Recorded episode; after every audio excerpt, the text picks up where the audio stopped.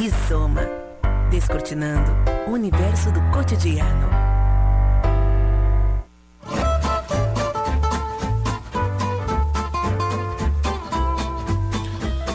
Muito bom dia para você que acompanha a programação da Unisue FM. Sempre às quintas-feiras tem Rizoma temático. Por aqui estamos começando mais um com apoio de Unimed Noroeste e Posto do Ganso. Não é de hoje que elas são assunto aqui no Rizoma e em boa parte também no mundo. As fake news têm modificado cenários políticos, sociais e são um fenômeno incontrolável nas redes.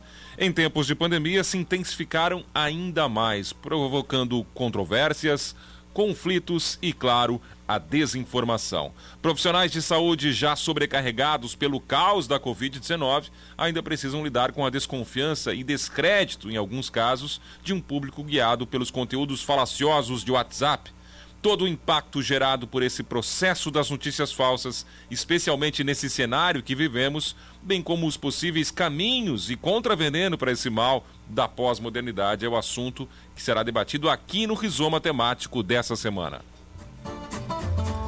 Fake news, reflexos da desinformação na pandemia é o tema da semana aqui no Rizoma desta quinta-feira na Unisui FM e também em podcast nas principais plataformas de streaming.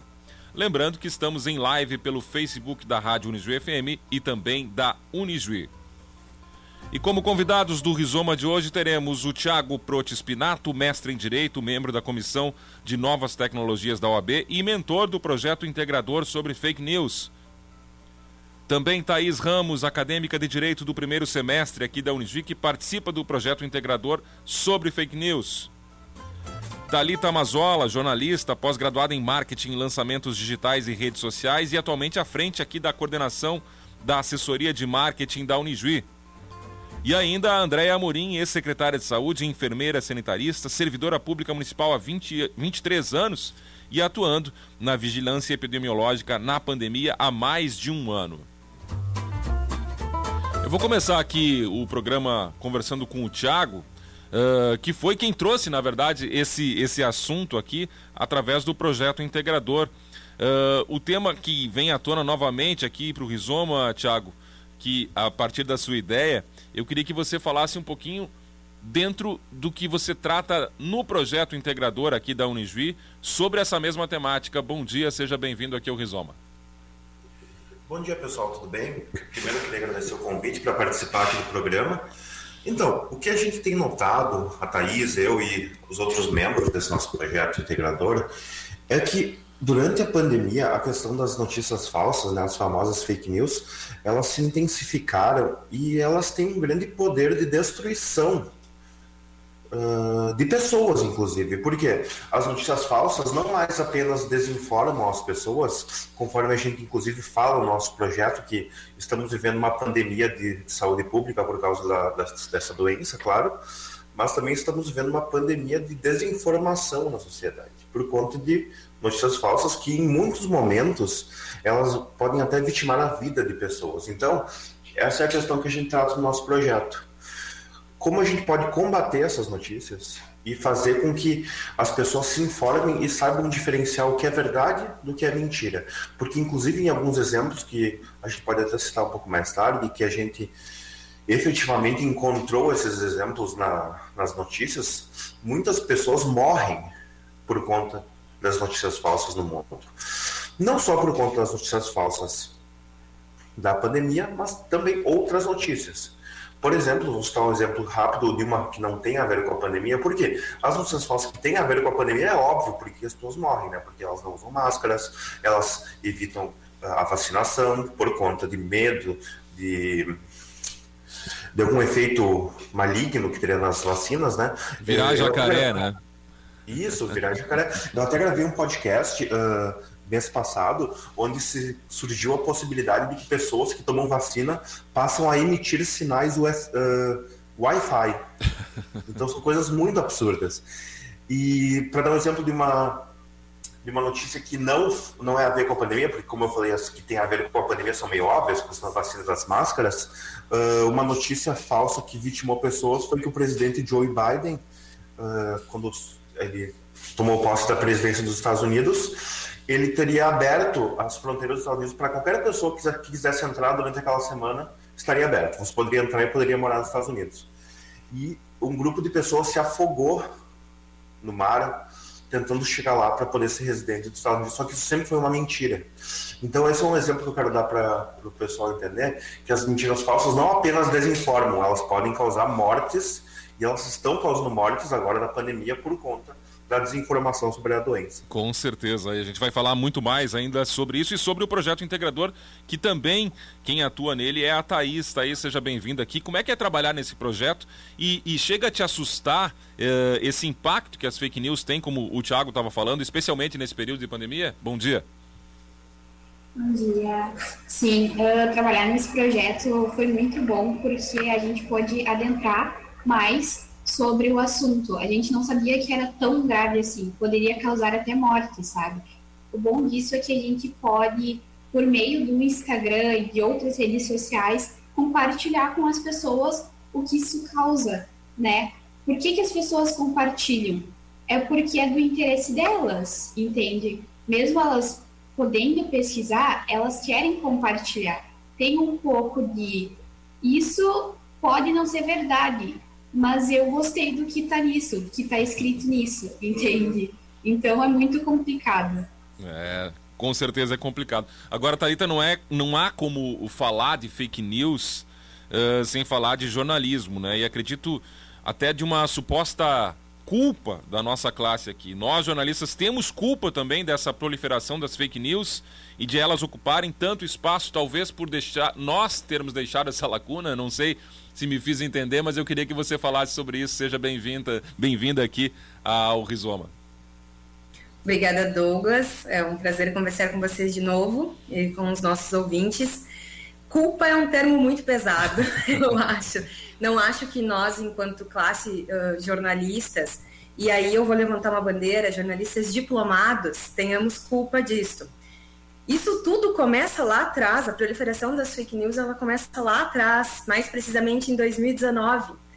Especificamente no dia 17 de junho de 2019, quando a STF derrubou a exigência do diploma de jornalismo, né? E a ANJ, que é a Associação Nacional dos Jornais, né, eles concordaram com isso, comemoraram essa aprovação, em função de entender que isso uh, compactuava com a liberdade de expressão que na verdade não tem nada a ver uma coisa com a outra, porque a formação em jornalística ela é voltada a princípios éticos da profissão, que justamente combate esse tipo de informação ou desinformação, né? O que a Thaís falava, ele é muito correto, porque as pessoas têm, e é comprovado, já existem pesquisas que comprovam isso, que, uh, inclusive do MIT, que o compartilhamento de notícias falsas, ele é mais de 70% uh, maior, né, do que as notícias verdadeiras. E por quê? Em função do viés de confirmação, que é justamente o que a Thais falava. O viés de confirmação é aquilo, eu compartilho com aquilo com o qual eu compactuo. É muito mais fácil para mim, que acredito nisso, uh, nesse viés, nessa ideia, uh, me informar e acreditar que esta é uma verdade absoluta, mesmo ela não sendo, porque a minha índole, a minha, o meu viés de confirmação, aquilo que eu quero acreditar, compactua com isso. A minha identificação, né? Exatamente. E a minha e isso é aumenta significativamente pela forma como é entregue a fake news. A fake news, ela utiliza de recursos fáceis, de notícias que são geralmente complexas, traduzidas de uma maneira muito simplificada que não é tão simples assim, mas eles traduzem de uma maneira muito simplificada, geralmente entregue por meio de vídeos, né, que é uma maneira fácil de entregar informação, vídeos curtos e simplificados. E em outros casos, muitos inclusive, utilizam a, a, o formato muito próximo das páginas de notícia de grandes veículos de comunicação, justamente para confundir o usuário. Aí o que, que acontece? Aumenta a proliferação. A pessoa não olha se aquilo é real. Ela, ela olhou aquilo, teve o viés de confirmação, que é com base naquilo que ela acredita, e ela passa a compartilhar aquilo como uma verdade absoluta. E isso é piorado ainda pelos robôs, que já se, já se provou né, que tem essa parte dos robôs que faz todo esse processo aumentar e amplificar significativamente. Então, nós, enquanto profissionais da área do jornalismo, vivemos um sério dilema, porque, e aqui está o Tiago, né, formado em Direito, estudou muito isso, uh, nós somos responsáveis pela garantia de um direito básico previsto em Constituição, que é o direito à informação. Então, nós precisamos combater as fake news com a informação. Né? Então, a gente precisa combater a desinformação com informação. Mas esse é uma, uma responsabilidade muito complexa. De fato, é uma responsabilidade, mas é um trabalho muito complexo. Porque as pessoas querem acreditar naquilo que elas estão compartilhando. E nós Isso somos é mais sério. vítimas do que culpados, né? Exatamente, exatamente. E precisamos encontrar meios de fazer com que isso não aconteça. E aí nós apelamos e temos que fazer isso para as fontes oficiais, que são profissionais que estudam isso, que estão baseados na ciência e que buscam combater junto conosco a desinformação. Agora, é inegável que na pandemia uh, houve um boom de, de fake news, né? Uh, especialmente aqui em nosso país. E eu queria que a Andréa, com toda a experiência, por estar na linha de frente também uh, da pandemia, numa escala de 1 a 10, Andréa, o quanto as fake news e a desinformação prejudicaram e, e prejudicam o combate à pandemia de Covid-19, na tua opinião. Bom dia, seja bem-vinda aqui mais uma vez ao Rizoma. Bom dia, muito obrigado pelo convite muito boa oportunidade de conversar com profissionais diversificados, né? Pela formação de direito, da comunicação. Isso é muito importante na saúde. E não quero ser pessimista, mas a minha nota é 8. né? É alta, eu imaginei. É, porque independente né, de nós estarmos aí com um ano e meio de pandemia, completando quase esse período, eu vou concordar com a Talita no sentido da desinformação eu acredito mais ainda na desinformação, porque o que acontece? Nós temos sim sites concretos, importantes, científicos, e as pessoas não estão procurando então a melhor informação, a informação correta que poderiam buscar com profissionais de saúde, em sites do Ministério da Saúde, né? E houve também, né, ah, quando você iniciou sua fala, Douglas, você complementa ali a questão de uma divergência também atingindo a questão política.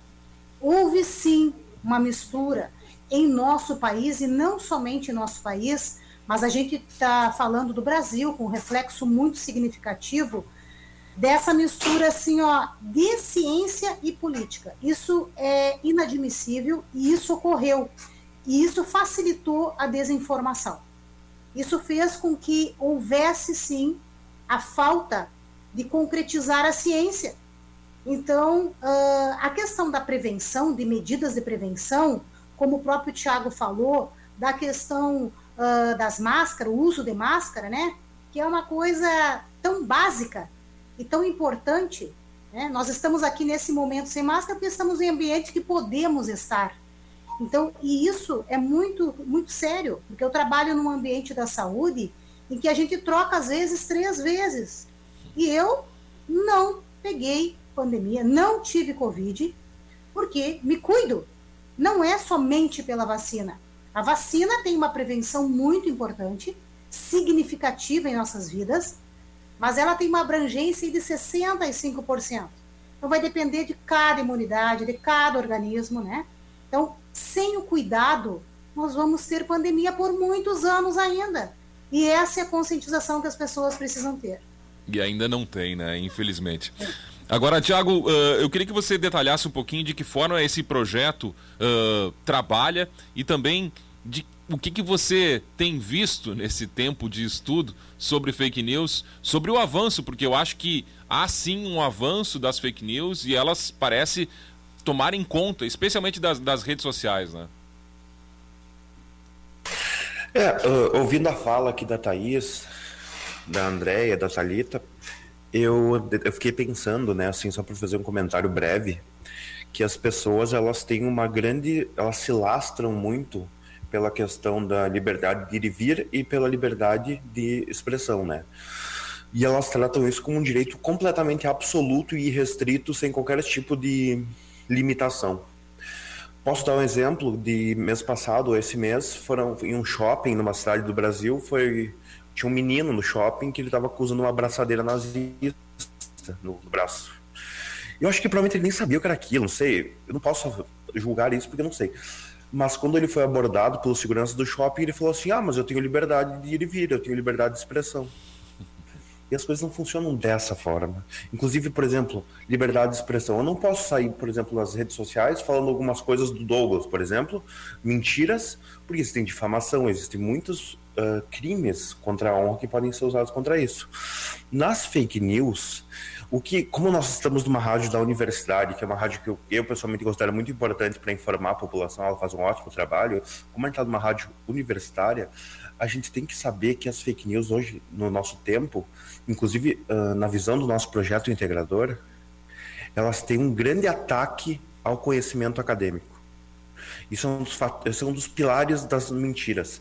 Por exemplo, o que você vê é dizendo assim, a universidade ela forma opiniões ideológicas. A universidade não forma uma ciência que deve ser usada. A universidade forma uh, opiniões embasadas em opiniões políticas apenas. A ciência não existe. E então a gente está vendo isso acontecer a cada momento. E a gente está vendo que esse discurso antiacadêmico foi o mesmo discurso que foi usado na época dos nazistas, por exemplo, tinha esse discurso lá, uh, essa coisa da queima dos livros, essa coisa da queima do conhecimento, o conhecimento formal ele não serve mais para nada. E a ciência, a ciência é muito boa em ser falseável. Uh, a ciência ela sempre pode ser atacada para ser mudada, né? Só que assim, normalmente quando existem 100 cientistas falando uma coisa e um dizendo outra coisa, normalmente esses 100 cientistas estão certos quando do um cientista estar certo, criam-se prêmios Nobel, criam-se lendas da ciência. Uh, uh, por exemplo, Albert Einstein, ele é um cara que falava uma coisa contrária dos outros e virou o que virou, né? Uma, é uma lenda da ciência. Então, normalmente, essas figuras, esses outsiders, né? Pessoas de fora que vêm falando assim, tudo que está sendo posto na sociedade está errado. Apenas eu sei a verdade. Lembrando que o Einstein e outros cientistas, né, Tiago, tiveram que, dentro de um método científico, comprovar que estavam certos, né? Dentro de um método científico, né? Não é só dizer alguma coisa. Né? Dizer coisas qualquer um pode dizer, né? Então, por isso, nosso projeto, a gente conseguiu ver que na pandemia esse sentimento antiacadêmico cresceu muito, porque as pesquisas científicas dizem algo e as pessoas não querem simplesmente ouvir. E a ciência, ela é a nossa única salvação e ela foi a única coisa que possibilitou a gente ter a vida que a gente vive hoje. A expectativa de vida que a gente tem hoje é só baseado na ciência, em mais nada, não é baseado em, em opiniões, em falas vazias.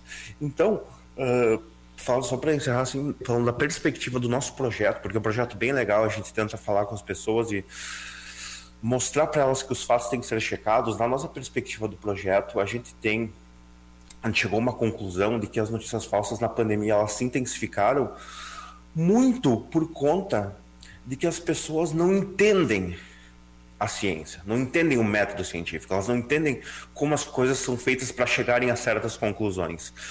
E por conta disso, elas desacreditam todo o conhecimento formal e simplesmente, como disse a Thalita, eles pegam vídeos de dois minutos no WhatsApp e isso se torna verdade. O grande problema eh, é a questão de que um vídeo de dois minutos no WhatsApp para um cientista desmistificar aquele vídeo, explicar aquele vídeo, demora 20 minutos.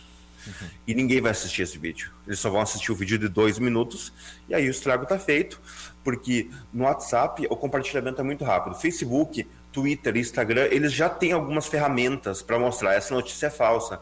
Por exemplo, inclusive o, o presidente dos Estados Unidos, Donald Trump, ele está proibido de ter Facebook até 2023, por exemplo, por causa de notícias falsas. Lá já tem esse mecanismo. Mas no Instagram, quando eu posso compartilhar uma coisa para toda a minha lista de contatos, aí complica muito e é muito difícil de combater.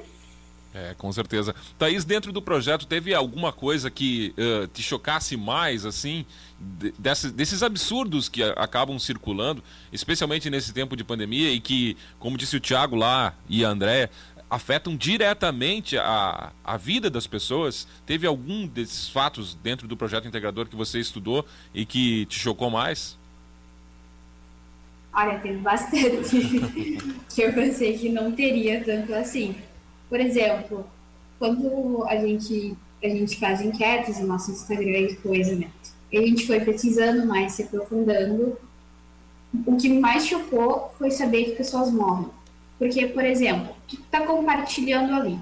Tu compartilha, mas quando tu compartilha, tu não tem uma noção que quando tu compartilha isso, tu vai, tu pode machucar alguém, entende?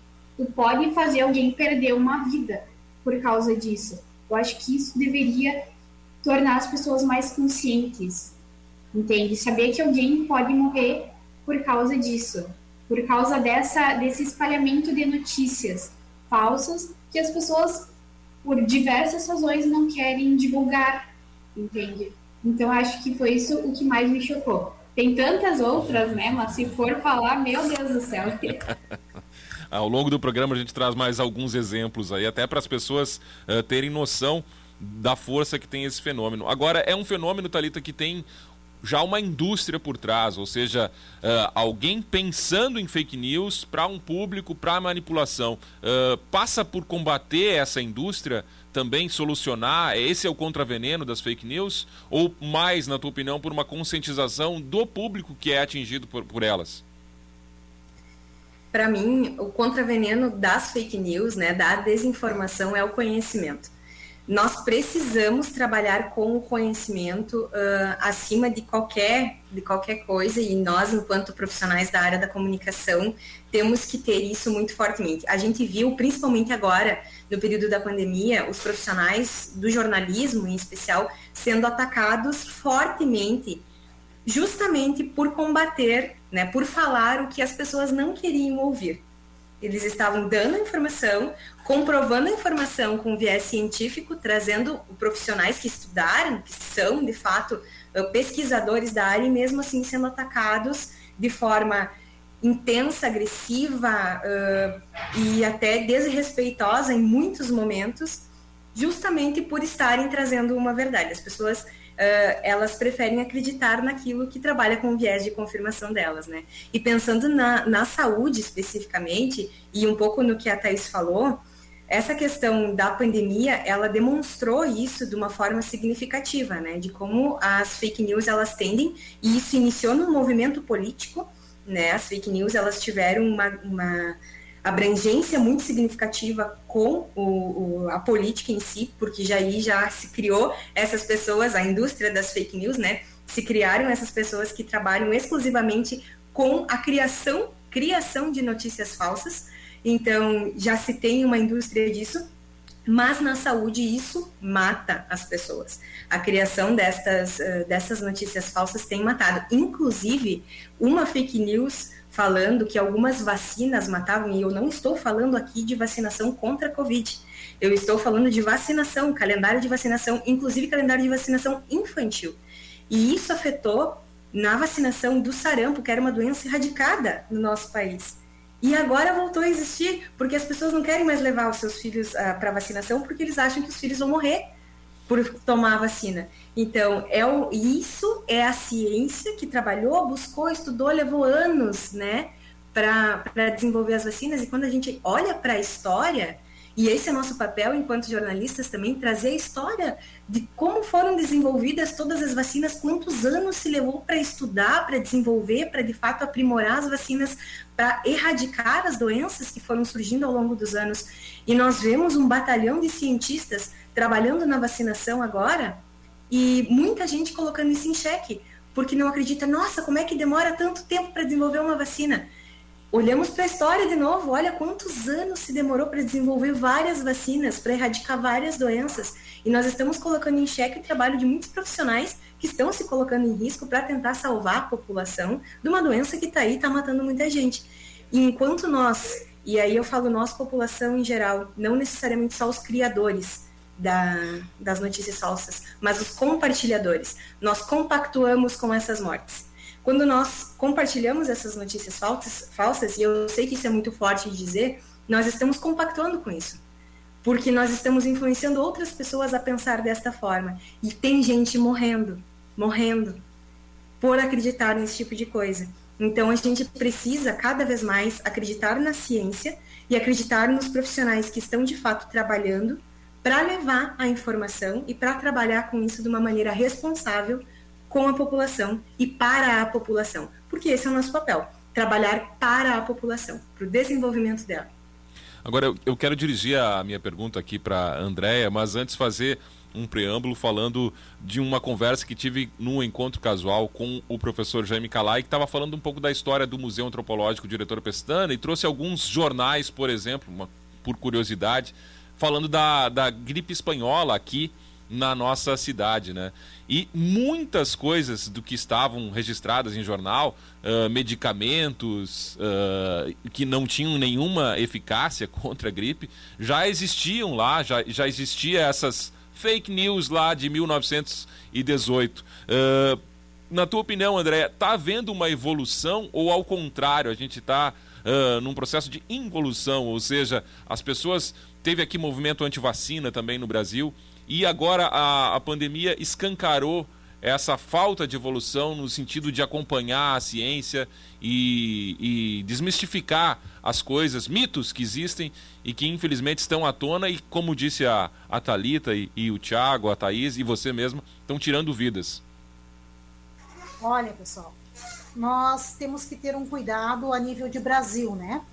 Há uma diversidade muito grande em nosso país.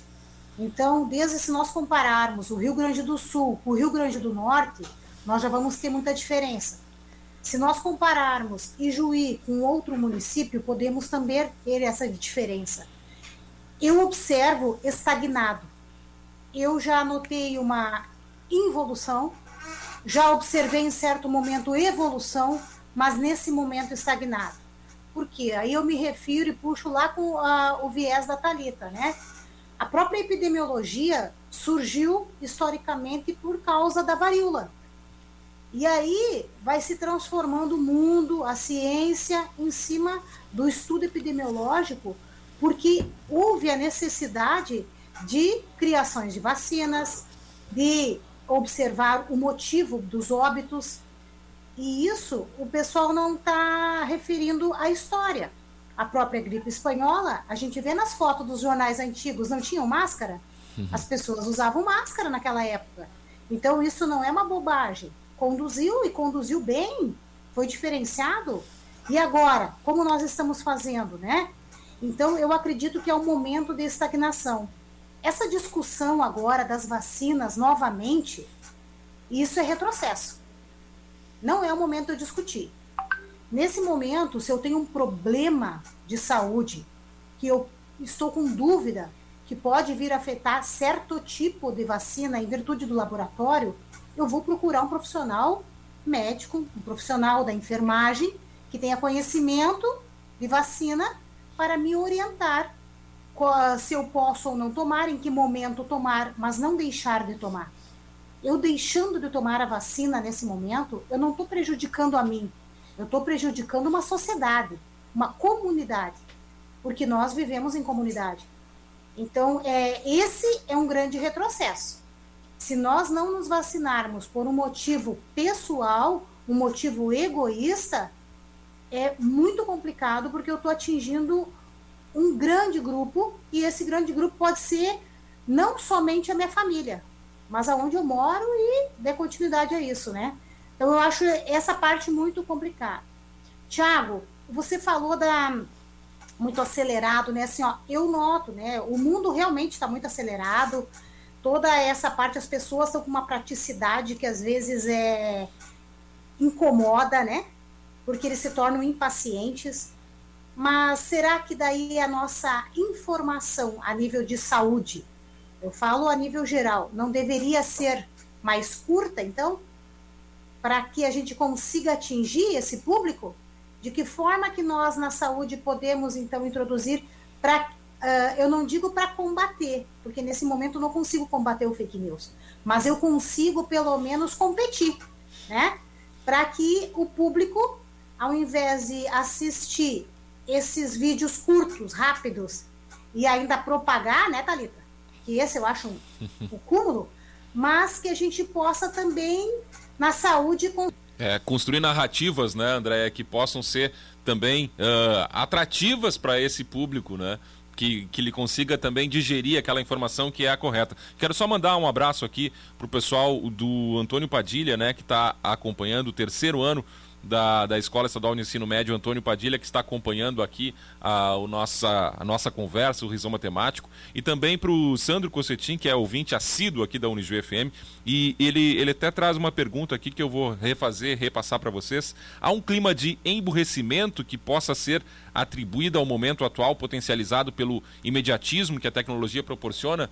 Uh, eu acrescento a pergunta do Sandro ainda se a gente vai de novo chegar aqui à questão da, da educação e uma falta de educação para que a gente possa combater as fake news. É por aí, Tiago, junto com essa narrativa mais bem construída dentro do jornalismo e, enfim, das fontes confiáveis?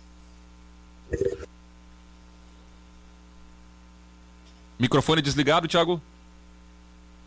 Opa, desculpa, eu cliquei e não ligou. Uh, Quanto à pergunta do Sandro, eu poderia dizer que não seria talvez uma questão de emborrecimento. Seria uma questão de que hoje em dia as pessoas elas estão tendo muito acesso e tendo muita voz na internet, coisa que não era possível há um tempo atrás, coisa que antigamente, inclusive, eu eu mesmo na minha infância eu não tinha internet, porque a internet não existia, né? E eu não poderia ter voz para falar para 50 pessoas de forma nenhuma. É impossível. Eu, Thiago, falar para 50 pessoas era só se eu viesse numa rádio ou numa televisão. Então, eu não diria que é um problema de emborrecimento, é um problema de reconhecimento, porque as pessoas hoje em dia elas estão falando muito e ouvindo pouco. e ouvindo muito pouco. E tem, uma, tem um, conceito que eu sempre falo para as pessoas assim, ó, todo mundo tem direito a ter suas próprias opiniões. Qualquer pessoa tem, mas ninguém tem direito a ter seus próprios fatos. Os fatos eles são imunes a opiniões. Infelizmente, a vida. Infelizmente, eu digo, você não pode simplesmente falar coisas e gerar e, e fazer com que elas virem fatos, né? Os fatos são fatos. Então, conforme a gente estava conversando aqui com a André, com a Thaís, com a Thalita, com o Douglas, a gente tem que colocar a sociedade não numa questão de que uh, as pessoas são burras, né? Emborrecimento, como falado. Mas sim que elas são desinformadas. Claramente são desinformadas. Porque hoje em dia a gente tem milhões de canais de informação. Isso, inclusive, a Thalita pode falar muito melhor do que eu. Antigamente, a gente tinha a televisão, que tinha poucos canais. Algumas pessoas tinham TV a cabo, né? Que tinha alguns canais a mais. E a gente tinha jornal e tinha rádio. E, esses, e na minha, no meu ver, essas, essas plataformas, elas tinham um certo uma certa credibilidade, porque elas tinham que ter essa credibilidade.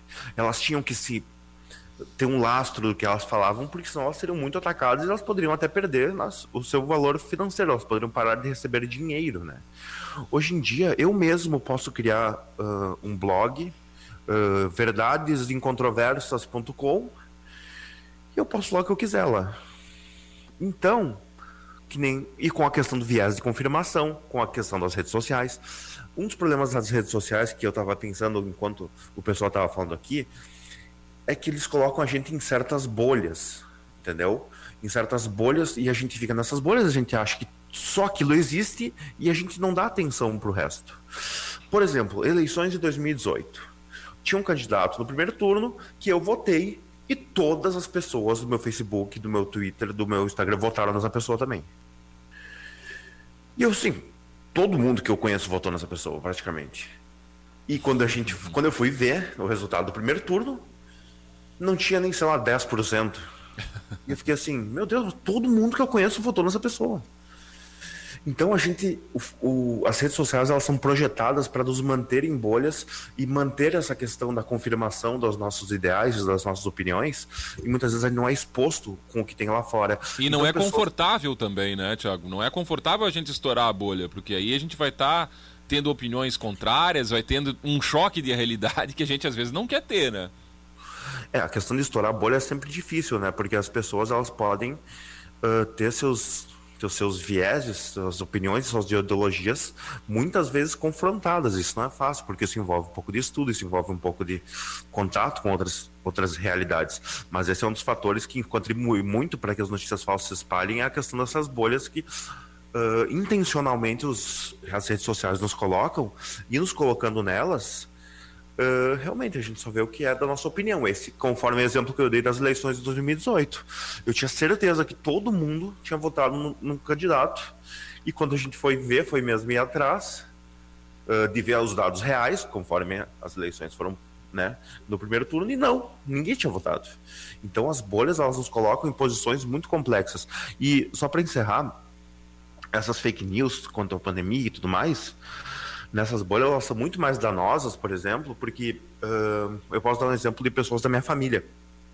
Pessoas que eu gosto, pessoas que não são, assim, são pessoas cultas, assim, que no, de, de forma, no, sentido formal da palavra, são pessoas que fizeram faculdade, coisa assim, e muitas vezes com a narrativa de que máscaras vinham da China infectadas com o coronavírus da máscara, ficaram receosas em usar essas máscaras, ficaram com medo porque elas usariam a máscara e pegariam a doença. Acharam melhor então, ficar sem máscara. Exato, as fake news elas não têm idade, elas não têm raça, elas não têm credo e elas não têm nível de instrução. As fake news elas podem ser, elas cabem em todos os bolsos, em todas as pessoas, porque muitas vezes elas são esdrúxulas e a gente lê aquilo e fala, isso, isso é claramente é uma estupidez e é claramente mentira. Mas muitas vezes não, muitas vezes a gente olha e lê e diz assim, nossa, será que isso é verdade? Então, por isso a gente sempre tem que checar esses fatos e ir atrás, porque ninguém está imune a cair em notícias falsas. E como eu falei, como eu sempre gosto de falar, vou reiterar a frase que eu disse no início, para a gente ficar marcado nessa conversa, sendo uma frase que eu considero importante, né? Que todo mundo, novamente, tem direito a ter suas próprias opiniões, mas ninguém, ninguém tem direito a ter seus próprios fatos. Uh, Thaís, você que é acadêmica uh, do primeiro semestre ainda do direito, você sente também que nos seus colegas, enfim, neste meio, já há uma preocupação com as fake news, uh, pelo menos no sentido de enfrentamento e de tentar não ficar imune, como disse o Thiago, ninguém é imune, né? Mas tentar checar fatos, enfim, verificar. Há neste meio acadêmico que você convive essa preocupação? Olha, acredito que sim. Como vocês disseram, ninguém está imune. Mas a questão é, é, se a gente quer se a gente quer procurar saber se é verdade, né? Uh, eu acho que a minha geração, pelo menos, ela não está preocupada com isso, sabe? Tem muitas outras coisas para se preocupar e ninguém está preocupado com fake news. É isso que eu posso dizer. Posso dizer também, até eu, que antes de fazer esse trabalho, eu não era muito preocupado. Claro que eu não compartilhava, eu não compactuava com isso, mas eu não dava importância para isso, entende? Então, eu acho que as pessoas elas precisam elas precisam entrar nesse meio para elas conseguirem uh, ver o que está acontecendo, porque senão ninguém vai dar importância, entende? É, é difícil, né? A gente tem que tem que lidar também, porque a nova geração talvez seja a esperança. Talita, por onde passa a nossa esperança? É também pelo protagonismo dos, dos comunicadores, dos jornalistas, enfim, os chamados formadores de opinião. É eles que vão ter que entrar de uma forma mais uh, ríspida até contra as fake news? Acredito que sim, eu acredito que na verdade essa é a nossa função essencial, né? A luta pelo direito à informação e a informação, não a desinformação. E indo um pouco ao encontro do que o Tiago trazia com relação à questão do, da checagem dos fatos, né? E da bolha na qual nós vivemos, uh, o algoritmo nas redes sociais ele entende o que a gente gosta de consumir e nos dá cada vez mais aquilo que a gente gosta de consumir. Né? Quem nunca pesquisou determinada coisa no Google e no dia seguinte tinha uma série de ofertas sobre isso ou uma série de publicações sobre isso. Então, o algoritmo é, ele entende o que a gente gosta e ele nos dá cada vez mais daquilo que a gente gosta. E aquilo que a gente gosta nem sempre é a verdade dos fatos, né? Como bem disse Tiago, todo mundo tem direito a ter a sua opinião, mas ninguém tem direito a exercer um fato absoluto sobre qualquer coisa. E realmente não tem, né? O direito, o meu direito termina onde começa o seu. Então a gente precisa ter uh, essa consciência também. E para checar esses fatos dessas notícias que às vezes a gente fica, nossa, bom, será que isso aqui é verdade mesmo? existem no Brasil várias agências. E aí é uma contrapartida dos próprios jornalistas que trabalham, muitos de forma independente também, na criação desse fast-checking, que é essa checagem dos fatos de fato, digamos assim, né? Que, por exemplo, vou citar alguns aqui que, que a gente sabe que tem, né, e que são comuns à pesquisa. Agência Lupa, vou lá pesquisar se de fato isso, se essa notícia é real, ela é verdadeira, se ela tem algum embasamento. Uh, aos fatos é outra agência de, de checagem de, de notícias, né?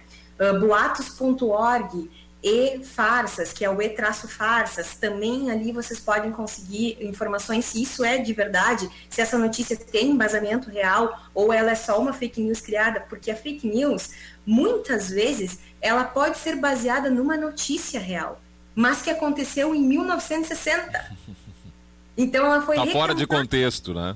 Exato, ela foi requentada, foi tirada do contexto. Essa parte do retirar do contexto, ela é muito boa, Douglas, no sentido de que Bom, nós consumimos cada vez mais notícias simples e rápidas, né? E muitas vezes de um termo complexo.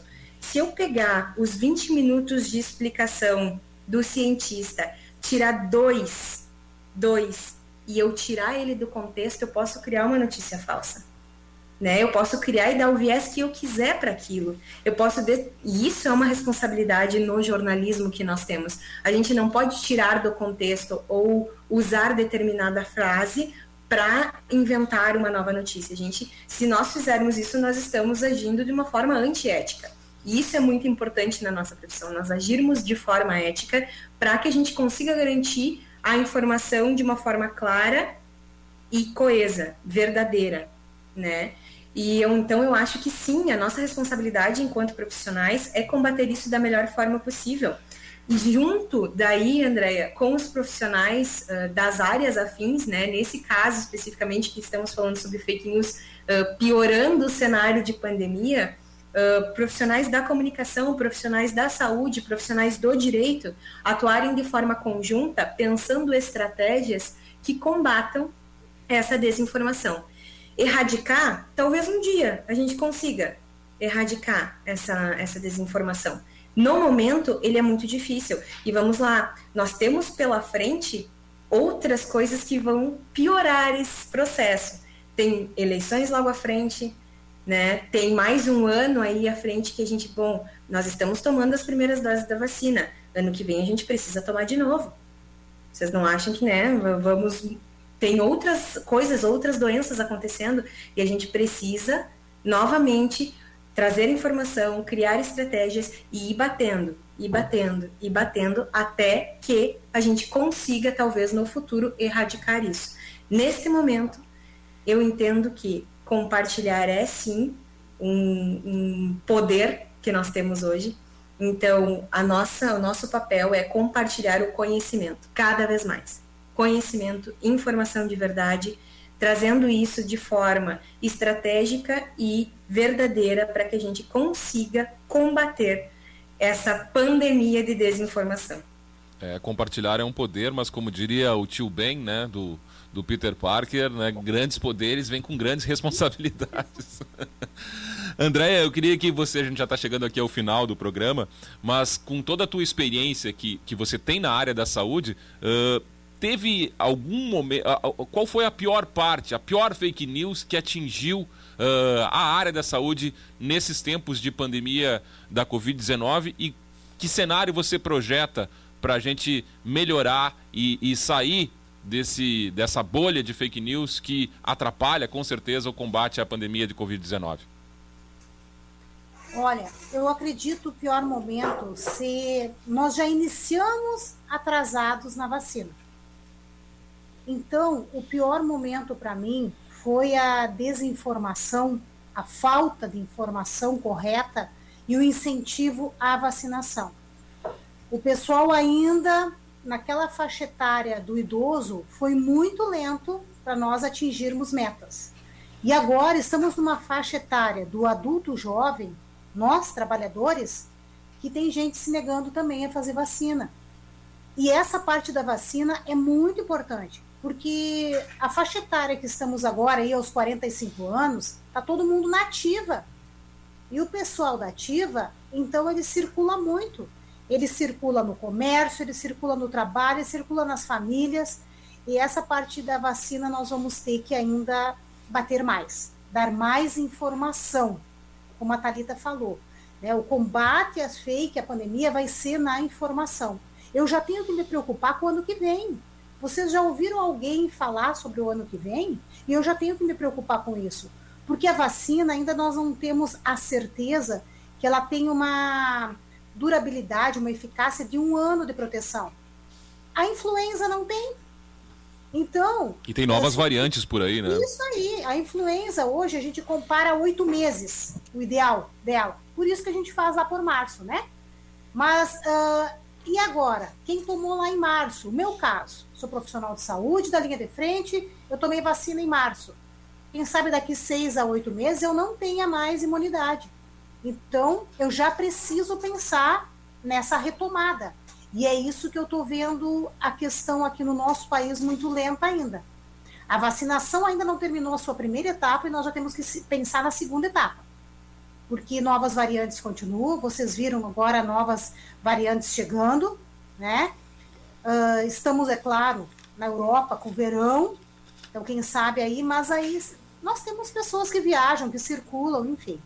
Então nós vamos ter que bater muito e acho a maior dificuldade essa é a nossa hoje é uma esperança sim. E claro, nós precisamos acreditar nas medidas de prevenção. Vale a pena acreditar e eu falo por mim. O uso de máscara, a higiene de mãos, o uso de álcool é eficaz sim. Toda a minha equipe aqui, nós trabalhamos com amostras que chegam diariamente. Nós já tivemos 170 amostras sendo manipuladas num dia. Eu não tenho nenhum colega da minha equipe aqui da epidemiologia, do laboratório, que teve Covid. Então, o uso correto de medidas de prevenção, de proteção, são eficazes sim. Essa é a nossa principal luta, né? Fazer é com que a população entenda isso. Com certeza. E a vacinação. Muito bem, a gente está chegando ao final aqui do Rizoma. Quero agradecer aqui a todos os convidados. Antes de agradecer aos convidados, agradecer mais uma vez lá ao pessoal do Antônio Padilha, que está conosco, o terceiro ano. Grande abraço, obrigado. Lembra que sempre tem Rizoma temático, hein, professora Sheila? nas quintas-feiras, das 10 às 11, com diversos temas que eu tenho certeza que vão interessar a escola e a todos os ouvintes. Também ao Sandro e outros ouvintes que se manifestaram aqui ao longo do programa. Claro, agradecer também aos convidados, aqui ao Tiago Protispinato, mestre em Direito, membro da Comissão de Novas Tecnologias da OAB e mentor do projeto integrador sobre fake news, a Thaís Ramos, acadêmica de Direito do primeiro semestre da Unijuí, que participa aqui do projeto integrador também sobre fake news, a Thalita Mazola, jornalista, pós-graduada em Marketing, Lançamentos Digitais e Redes Sociais. E atualmente que é quem está à frente aqui da nossa coordenação da assessoria de marketing da Unijuí e que nos auxilia, inclusive, aqui na produção do Rizoma. E, claro, a Andréa Morim, ex-secretária de Saúde, enfermeira sanitarista, servidora pública há 23 anos e que atua também aqui na, na vigilância epidemiológica na pandemia da Covid-19. A todos, muito obrigado. Rizoma Temático fica por aqui com o apoio de Unimed Noroeste e Posto do Ganso. Semana que vem tem mais Rizoma Temático aqui na Unisu FM e em podcast nas principais plataformas de streaming.